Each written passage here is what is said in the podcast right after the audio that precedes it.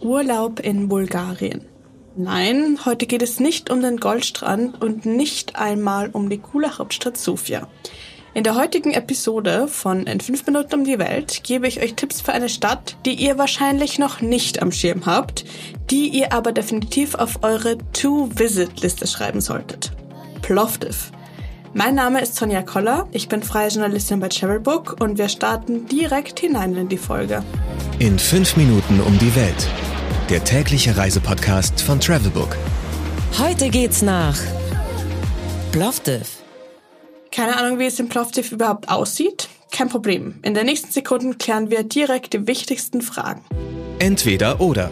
Schnelle Fragen in 30 Sekunden.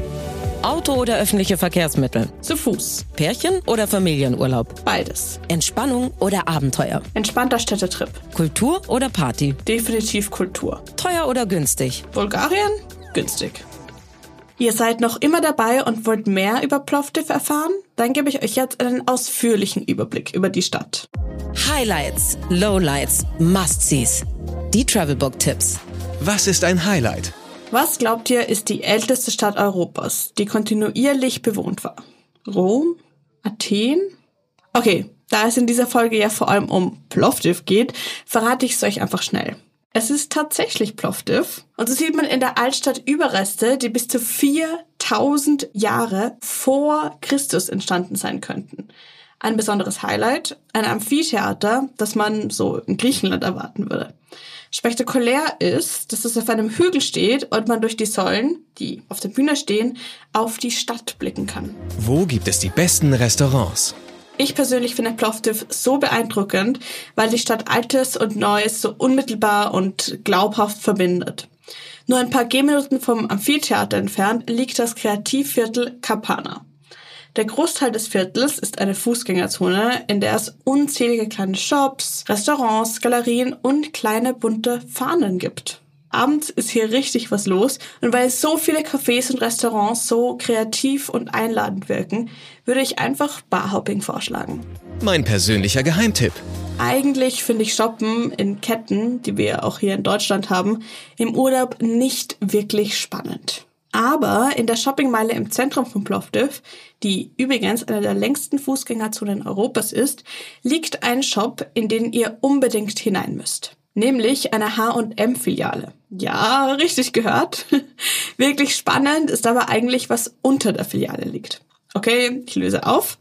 Die Rede ist von einem römischen Stadion, das, Achtung, jetzt wird's richtig alt, im zweiten Jahrhundert vor Christus gebaut wurde. Durch einen Glasboden, den man schon wenige Meter hinter dem Eingang sieht, kann man das Stadion sehen. Oder besser gesagt, einen Teil davon. Es ist nämlich unglaubliche 180 Meter lang. Welcher ist der beste Spot, um den Sonnenaufgang zu beobachten? Plovdiv erstreckt sich über insgesamt sechs Hügel. Als Tourist werdet ihr vermutlich am ersten über den Nebet Tepe stolpern. Einer der drei Hügel, auf denen die Altstadt liegt.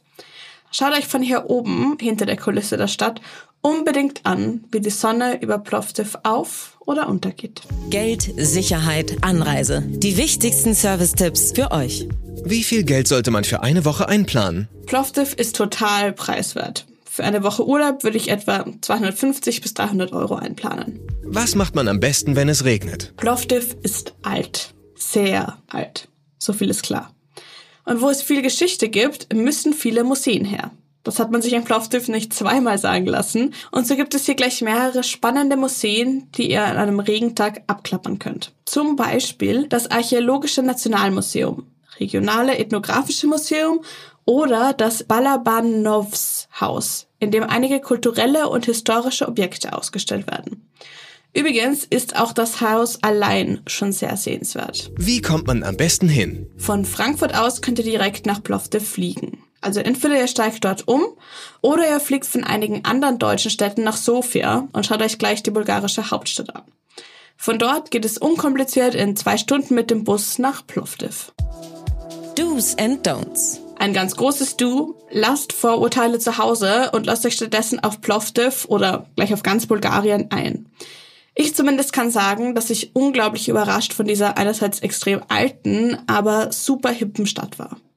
Ach, und don't forget, obwohl Bulgarien Teil der Europäischen Union ist, wird hier nicht mit dem Euro bezahlt. Die bulgarische Währung heißt Lev und lässt sich praktischerweise sehr leicht in Euro umrechnen. Zwei Lev entsprechen einem Euro. Das war's mit dieser Folge von In 5 Minuten um die Welt, dem täglichen Reisepodcast von Travelbook. Wenn ihr Lust auf einen Trip in eine europäische Stadt habt, die viele noch nicht auf dem Radar haben, dann ist Plovdiv genau das Richtige für euch. Ich hoffe auf jeden Fall, euch Lust auf Urlaub in der ältesten Stadt Europas gemacht zu haben. Mein Name ist Sonja Koller und ich freue mich, wenn wir uns das nächste Mal hören. 15 Sekunden Auszeit